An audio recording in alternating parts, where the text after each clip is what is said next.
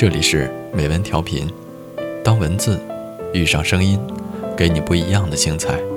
我是黑夜叔叔，今天给大家带来的一篇文字，来自凌讯。正是你的容忍，才让渣男有恃无恐。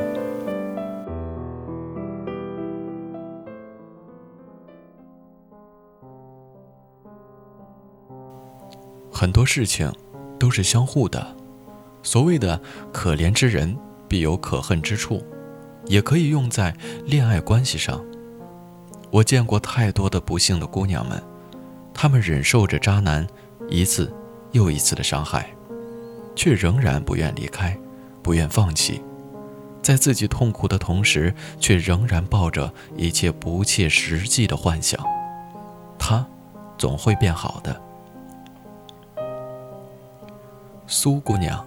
是我认识最优秀的人之一，在他的身上几乎集结了所有你能想到的优点：长相甜美，学习优异，能跳让人惊艳的民族舞。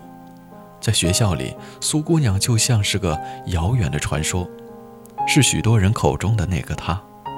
连我也没想到我会在一次活动中认识她，继而居然成为了多年的好友。毕业后，苏姑娘进入了心心念念的传媒行业。不过几年时间，靠着自己的努力和天分，顺利地做到了公司的媒介总监的位置。平日里工作繁忙，我们并不会经常联系，只是偶尔出来喝酒吃饭，交流一下最近的生活。可是，在经过几次聚会后，我渐渐地发现。曾经的那个苏姑娘身上有了足以被察觉到的变化，那个满脸写着自信和幸福的人，居然时不时地皱起了眉头。就在我疑惑不解的日子里，一次深夜，我收到了苏姑娘打来的电话，彻底地解决了我的困扰。电话的那端，苏姑娘说话带着哭腔。电话里，她断断续续地跟我说着一年以来自己和男朋友的那些事情。苏姑娘的男友，我们暂且叫他 A 先生。A 先生是个外在看来无可挑剔的完美对象，高薪多金的同时还长得一表人才，这样子的人身边的莺莺燕燕自然不少。但是他追求苏姑娘的时候，却表现得一心一意。温柔体贴，没经过多少事情的苏姑娘很快就招架不住了。不过两个月的时间，两人就出双入对，倒成了别人眼中的一对金童玉女。可是，热恋期总会结束，在 A 先生身上，热恋期不过半年不到。在经历了最初的甜蜜后，苏姑娘渐渐地发现了一些不好的预兆。A 先生的手机反常地设置了密码，以前每晚睡觉前都有的晚安短信也消失不见了。聪明如苏姑娘这样的人，其实已经猜到了答案，但始终不愿意相信，始终觉得那个曾经对自己那么好的男人不会这么做。可现实往往让痴情的人一次次受伤。有一日。苏姑娘提前结束下班，居然在公寓楼下撞见了 A 先生搂着另一位女生。喝得醉醺醺的 A 先生甚至对那个女生上下其手，那个场面简直不忍直视。苏姑娘气得浑身发抖，走到 A 先生面前，他什么也没说，就那么盯着他看。看到苏姑娘的那一刻，A 先生一下子就清醒了。那眼神冷得吓人。回到家里，A 先生痛哭着求苏姑娘原谅自己，说自己只是酒后乱性，还当着苏姑娘的面把手机里所有的女性的联系方式通通删除了。本来怒火上头的苏姑娘看着自己深爱的男人哭着跪在自己面前，不出意料的心软了。可她并不知道。心软，只会让渣男更加的有恃无恐。在撞见 A 先生第一次出轨之后，苏姑娘又度过了一段安稳的日子，她以为两个人的生活仍旧可以继续，没想到在接下来的半年里，A 先生数次出轨，每次都痛哭流涕地求苏姑娘原谅自己。苏姑娘也是心软，每次都狠不下心，就这么挨着，又熬过了半年。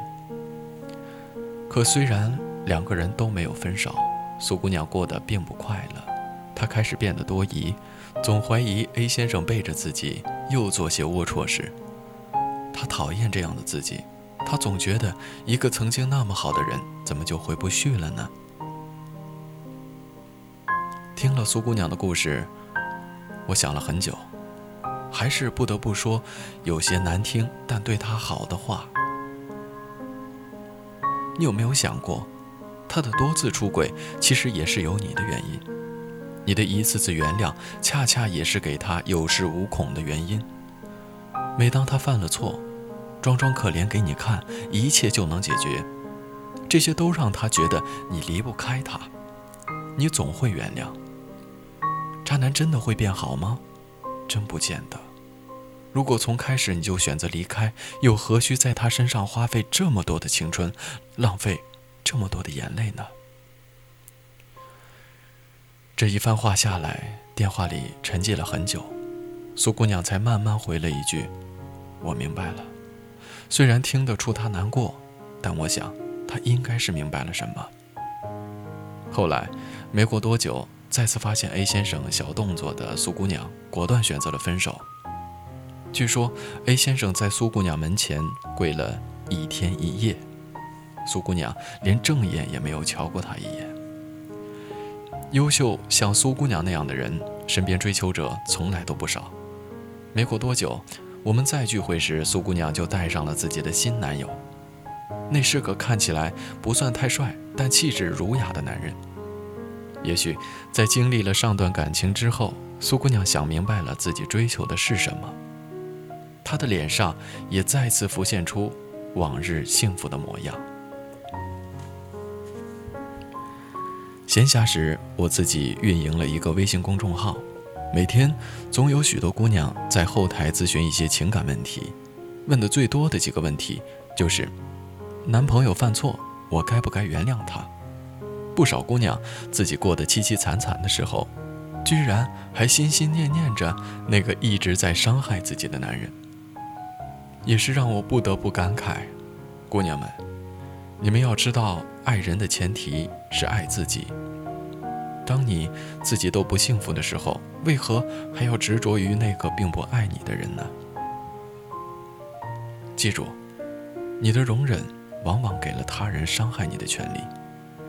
恋爱中也是一样，不卑不亢是最好的姿态。对不珍惜自己的人，别犹豫，分手就是最好的选择。美好的你，为何要在他身上浪费自己？最美好的青春年华呢？